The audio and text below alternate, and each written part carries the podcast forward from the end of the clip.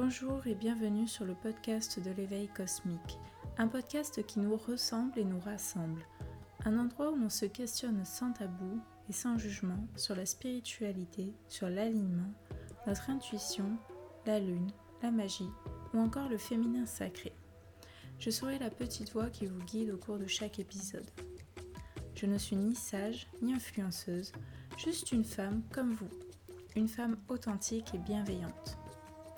Vous êtes prête à vous éveiller? Alors je vous souhaite un bon voyage cosmique. Bonjour à toutes et à tous, j'espère que vous allez bien. Je suis très heureuse de vous accueillir aujourd'hui pour un nouvel épisode de podcast. Comme le podcast précédent et ce encore juste avant, j'ai toujours des travaux à la maison.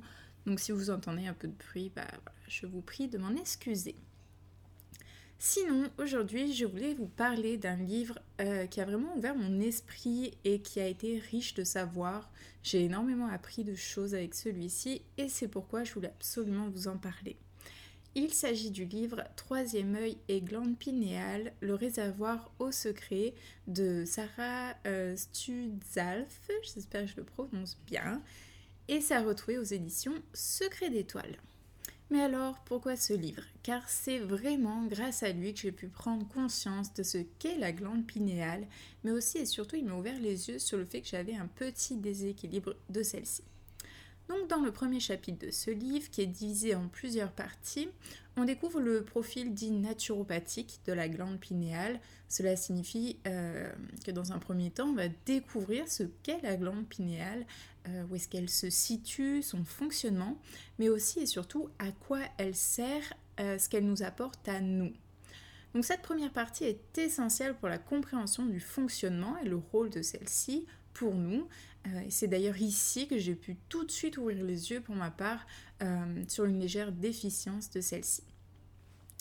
Dans la seconde partie, on découvre vraiment les ennemis de la glande pinéale. Il en existe beaucoup, à commencer par les toxines comme le fluor, les hormones, l'aluminium et plein d'autres encore, mais aussi la lumière artificielle et les ondes électromagnétiques.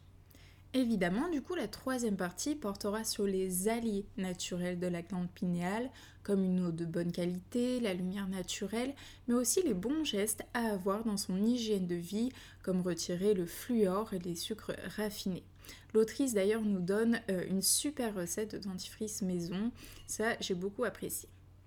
La quatrième partie du premier chapitre montre comment décalcifier la glande pinéale.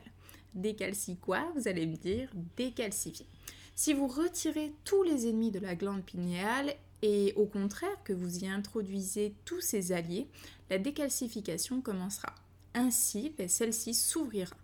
Donc l'autrice nous livre ici quelques autres outils clés pour nous aider dans cette étape.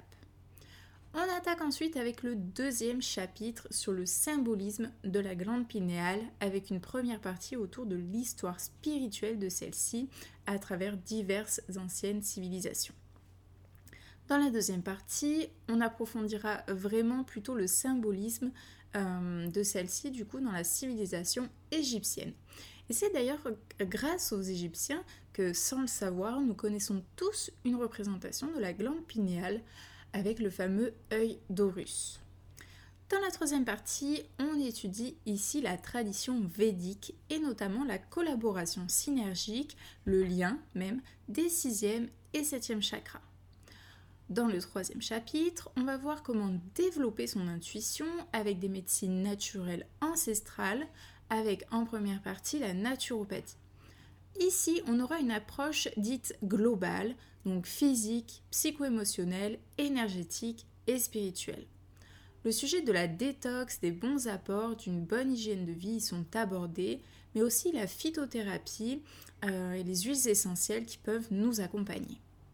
En deuxième partie, on parlera du yoga et des postures à faire pour favoriser et même amplifier l'activation de la glande pinéale. On y trouve aussi des exercices de pranayama et des bija mantras. Enfin, pour la troisième partie, euh, c'est les pratiques chamaniques qui vont être abordées.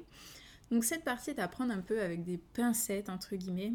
Euh, c'est pourquoi je ne vais pas trop m'attarder dessus, mais en fait ici l'autrice nous livre euh, ses expériences avec diverses médecines ancestrales. On va parler de, plantes euh, assez, assez lourdes de conséquences, on va dire, donc c'est pour ça que je ne vais pas en parler dans un épisode comme ceci. Les personnes que ça intéresse, je sais que vous irez naturellement lire ce genre de choses, donc voilà, je n'en parle pas dans, dans mon épisode.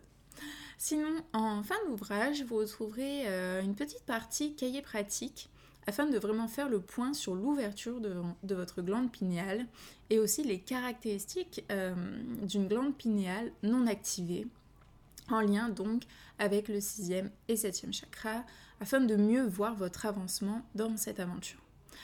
Et voilà, du coup j'espère que cet épisode vous aura plu et en attendant de se retrouver pour de nouvelles aventures, et eh bien comme d'habitude, je vous souhaite de passer une merveilleuse journée et je vous dis à bientôt.